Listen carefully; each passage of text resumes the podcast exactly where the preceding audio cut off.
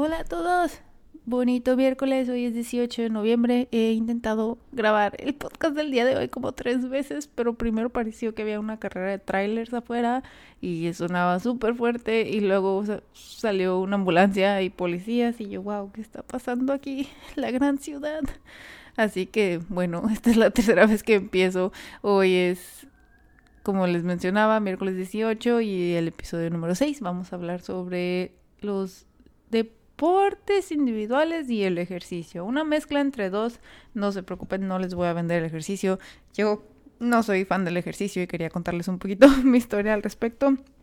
Pues digamos que desde chiquita yo era mi clase menos favorita, la de educación física. Y siguió siendo así hasta que ya no tuve que llevar clase de educación física, que fue hasta la universidad. Y pues no, nunca pisé el gimnasio de la universidad, no, no, todo así como que yo hacer ejercicio nada más porque sí, pues no.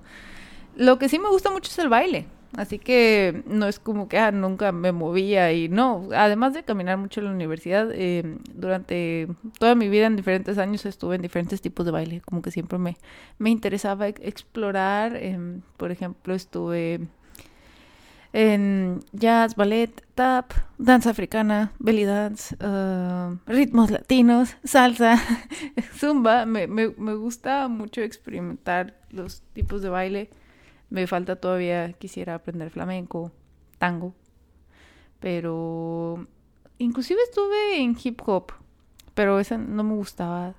No me gustaba tanto, no sé, eran como que siento que te cansabas muy rápido en hacer como que movimientos súper chiquitos aquí, nada más estando en tu lugar y como que se me hacía medio, medio aburrido, lo siento. Bueno, entonces pues como que siempre me había gustado el baile, pero ya que me mudé acá a Estados Unidos y ya soy grande, como que entrar a clases de baile así grupales sin conocer a nadie en una ciudad ajena donde ni siquiera hablan español, como que no sé, me intimidó y no nunca nunca pensé en en entrar a clases de baile. Así que, pues, como les comentaba, yo nunca tenía como que la necesidad de, de hacer ejercicio. No, no de, yo sé que esto suena muy de, ah, sí, seguro te veías perfecta. No, no, no, siempre he estado hacia el lado gordito, así, así nací, ni modo. Pero les digo que, que yo estaba como que muy enojada con el ejercicio y les quiero contar como que, que fue lo que hizo que cambiara mi forma de ver el ejercicio. Y lo primerito, primerito fue que yo estando aquí un día, estaba yo caminando hacia la oficina, pero tomé otro camino porque había como que una construcción en una calle y pasé al lado de un patinadero. Y vi el patinadero y la gente patinando en, hielo y yo, wow. Nada más lo vi y dije, wow. Y, y, miren, yo siempre había estado peleada con el patinaje en hielo desde chiquita, ahí en donde vivía en, en, en México y creo que habían como dos patinaderos de hielo a lo mucho, así bien feos.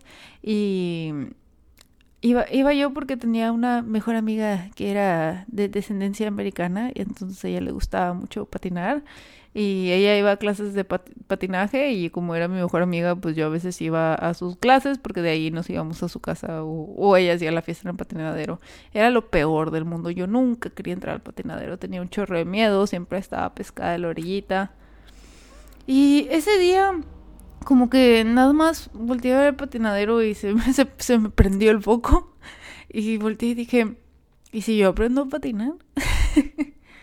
como que yo patinando. Pero les digo que había muchos como adultos patinando, entonces dije yo, tal vez no sea muy tarde para mí. Luego, pues esto fue como en un últimos de noviembre y en diciembre nosotros cada año en, la compañía en la que estoy como que te dan un, dinero que solo puedes gastar en, cosas deportivas o de ejercicio, precisamente porque quieren motivarte a que hagas ejercicio, ¿no? Y pues dije yo, me voy a comprar unos patines, que es lo peor que puede pasar, no los uso y ya. Me compré los patines. Y me anoté a clases, investigué el patinadero y vi que habían clases para adultos, domingos 10 de la mañana. Y me metí esas clases para adultos, la verdad, estaban muy chafitas, es la palabra. Era nada más, te enseñaban a estar en el hielo y poder moverte tantito. Pero era justo lo que necesitaba. porque les digo, yo no podía estar en el hielo yo parada por mí sola sin estar agarrando algo. Y cuando estás agarrando algo pierdes el, el balance, ¿no? Entonces no, no es buena idea estar como que en la bardita. Si vas a patinar y solo estás en la bardita, perdóname, pero no sabes patinar.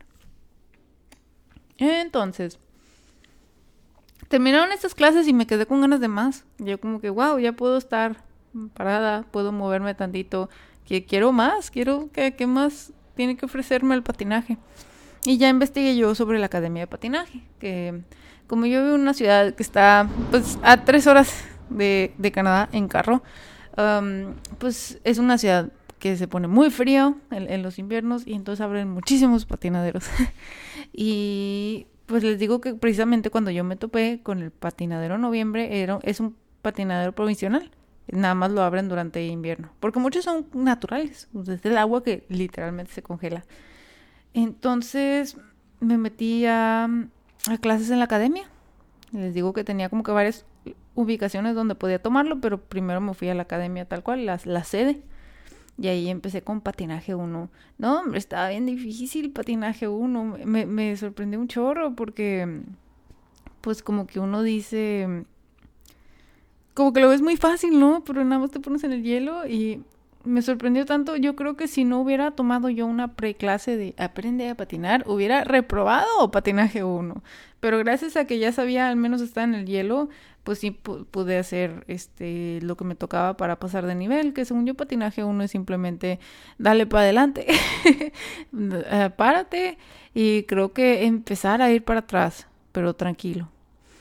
Em, y pues les digo, se me dificultaba eso y como que no, no en patinaje, como las clases para adultos lo trataban muy diferente a los niños. Con los niños, los niños de tres años, literal, que empiezan a patinar, los ponen ahí en la pista y bueno, todos párense y así. a los niños de tres años, pero la verdad te sorprende que no les da miedo, pero dices tú, bueno, es que la distancia de la cabeza del niño al piso es como que mucho menor que la mía. Y yo creo que eso hace que no les dé miedo, no sé.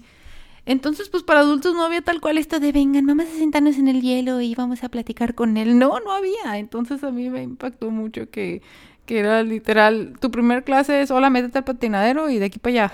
Como que dices, wow, esperen, denme la mano, no sé. Entonces, pues ya seguí yo con el patinaje.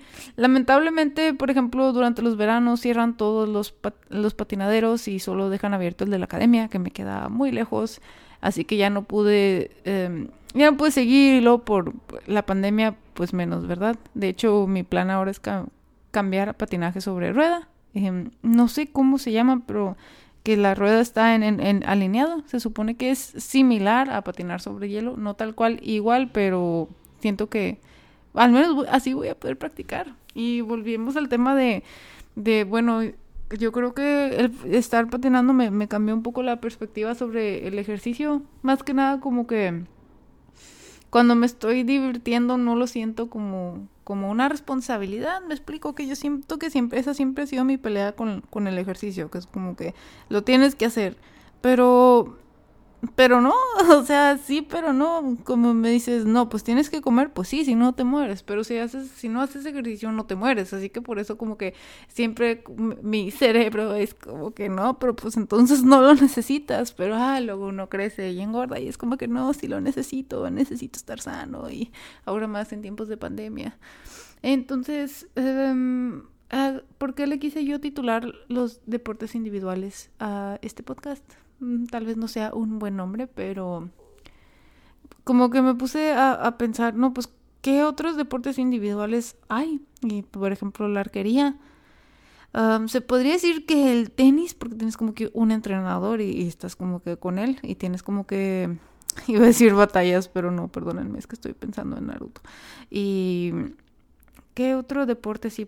¿Ustedes practican alguno individual? ¿Podría ser el, golf también? Siento que sí hay muchos deportes individuales y de ahí puedes como que no digo que los deportes en equipo sean malos, de hecho yo estuve en, en, fútbol cuando estaba más chiquita y en la primaria duré muy poquito la verdad porque siempre le he tenido miedo al balón, pero me gustaba, eso de ser equipo me gustaba. Bueno, no estaba casi como que con la gente correcta, ¿no? Eran puras chavillas um, populares y fresitas y yo no, yo no encajaba la típica que no encaja. Pero si hubiera sido con otra gente, tal vez me hubiera divertido mucho estar en un equipo de fútbol. Así que pues más que nada no me quise enfocar en los deportes individuales, en el ejercicio hecho así, perdón, no individuales, en, equipo, porque, pues como les digo, vivo acá, no como, que con quien hago equipo, me explico. Entonces, pues ya empecé yo como que a investigar un poquito más sobre, pues, qué actividades puedo hacer yo sola, um, que, me, que me beneficien. Porque, pues sí, quiera o no, uno se tiene que, que preocupar por, por su salud, ¿verdad? Mientras va creciendo, ah, yo la verdad no es como que les puedo recomendar algo porque siento que los que escuchan este podcast están más o menos en, mi rango de edad, ¿no? Tal vez 20 en adelante, entonces ya, ya vivieron su vida. no, no, no, no, no, no, no, corrección. No me refiero a que ya la hayan vivido, sino que ya tuvieron este como que... Um, o ya tuvieron su pelea como, yo con el ejercicio, con las clases, o, no la tuvieron y les encantó, no lo sé, pero ya voy un poquito tarde para decirles de que intenten disfrutar el deporte desde pequeños, pues no. Pero sí me hubiera gustado saber desde, desde un principio, desde, un principio, no, pues desde más chica que el ejercicio no es tan malo y que el ejercicio no es ve y ensérate al gym y vete a la caminadora. E, eso, eso es todo, yo como que me hubiera gustado ver de, oh, puedes patinar, puedes jugar tenis. Digo, yo creo que en su momento no lo hice también porque son deportes caros, pero por ejemplo mi hermanito juega juega fútbol y siempre admiré su relación muy sana que tiene con el ejercicio como lo necesita y, y, lo hace feliz y no sé es algo muy bonito y yo quiero tener una relación así con con una actividad física pues y siento que el patinaje me ayudó a, ver más positivo más pues sí a verle el lado positivo a ejercitarse, que no fuera nada más baile, porque como les comento, mi única, mi único acercamiento hacia hacer actividad física era a través del baile y se acabó. y, pero una vez que aquí estando no, no pude como que buscar esa opción, simplemente yo por, por ser, por inhibirme, no, no tanto porque no se pudiera, porque estoy segura que tal vez sí se puede. Y me gustó encontrar como que otras posibilidades y también como que la forma tan tan espontánea que me lo encontré, yo siento que fue igual a cuando dije, oh, voy a hacer un podcast, así como que de un día para otro de la nada y se te ocurre y pues bueno, hoy quiero cerrar el podcast de hoy mm, motivándolos a que encuentren ese, pues esa actividad física, ese deporte que, que les guste, que yo sé que sí existe, solo no lo han buscado bien, porque a, mí me pasó y pues les digo, lo descubrí hasta mis 25 y, es algo que, disfruto muchísimo de hacer. Y si, por mí fuera, tuviera mi propia pista de hielo y patinaría todo el día, pero pues, pues no, no se puede. Se vale soñar, eso sí. Ah, gracias a todos por escucharme. Ya vamos a hacer, ya hay más de 100 personas escuchando el podcast, 100 personas únicas. Ahorita somos como 90 seguidores, así que estamos muy, estamos muy cerquita de los 100, la verdad estoy muy sorprendida. Nos ha escuchado gente de, de muchos países, estoy muy agradecida y espero que les siga gustando el contenido. Como dije en la introducción, son temas muy variados, es una platicadita, a veces les meto yo un poco de mis anécdotas o les pregunto a ustedes y ya saben que me encanta escuchar sus comentarios, em, ya sea por mis redes sociales, me pueden buscar como Grace G Days, uh, Grace con, con C, G y luego Days, D-A-Y-S, y ahí también puedo tanto escuchar retroalimentación como sus preguntas del podcast, me han sugerido temas, me han hecho sentir un, me han hecho pasar un momento muy ameno y se los agradezco mucho. Los veo el siguiente episodio y tengan bonito resto de la semana.